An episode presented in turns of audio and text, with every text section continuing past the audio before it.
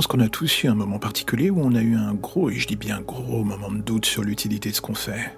C'est bien beau d'écrire, d'écrire et encore écrire, mais parfois on peut se demander si la chose aura suffisamment de carburant en réserve pour tenir assez longtemps pour ne pas exploser en vol du coup.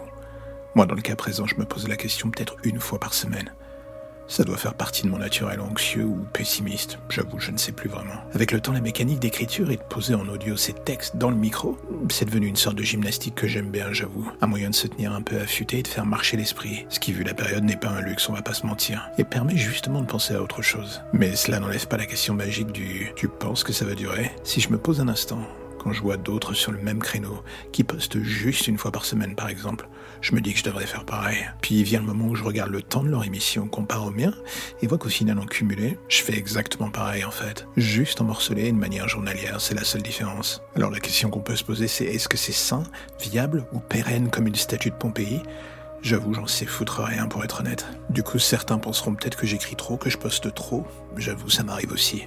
Est-ce que c'est grave encore une fois? Je pense pas. Dans le fond, ce podcast sous la forme actuelle, c'est avant tout un challenge personnel que je me suis mis. Tester mes textes, voir si ça plaît à un public large, essayer de me mettre des barres à passer en termes d'audience. En gros, c'est mon colanta créatif, on va dire. Est-ce que ça marche?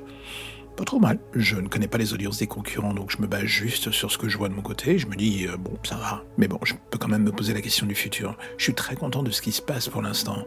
Mais à l'approche de l'été, je m'interroge sur les saisons à venir. Créer uniquement de la fiction demande beaucoup de temps, ça on va pas se mentir non plus. Et de temps en temps, euh, il faut avoir du temps de cerveau disponible, de qualité aussi. Et j'ai toujours cette crainte de radoter.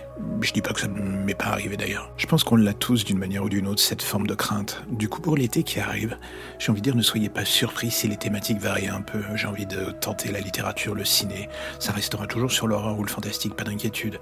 Ou alors même essayer d'aller voir ce que font mes collègues et parler d'eux plutôt que de moi. Personnellement, je pense que ça reste une méthode assez saine pour récupérer un peu d'esprit et ne pas exploser en vol podcast n'a jamais cessé d'évoluer. Comme ceux présents depuis le début ont pu ou non s'en rendre compte d'ailleurs. J'aime bien ce côté un peu bordélique, ça lui permet de rester assez proche de mon identité propre, c'est-à-dire joyeusement foutrarque. Un peu comme cet épisode du jour d'ailleurs aussi. Donc pas d'inquiétude, la fiction reste encore et toujours au cœur du projet. Mais il faut juste que je trouve des moyens d'évoluer pour ne pas stagner. Et cela demande du temps. Du coup, parfois, il y aura un peu de changement dans l'ADN du programme. J'espère que ça ne vous inquiétera pas et que ça continuera de vous plaire, ce qui reste le principal.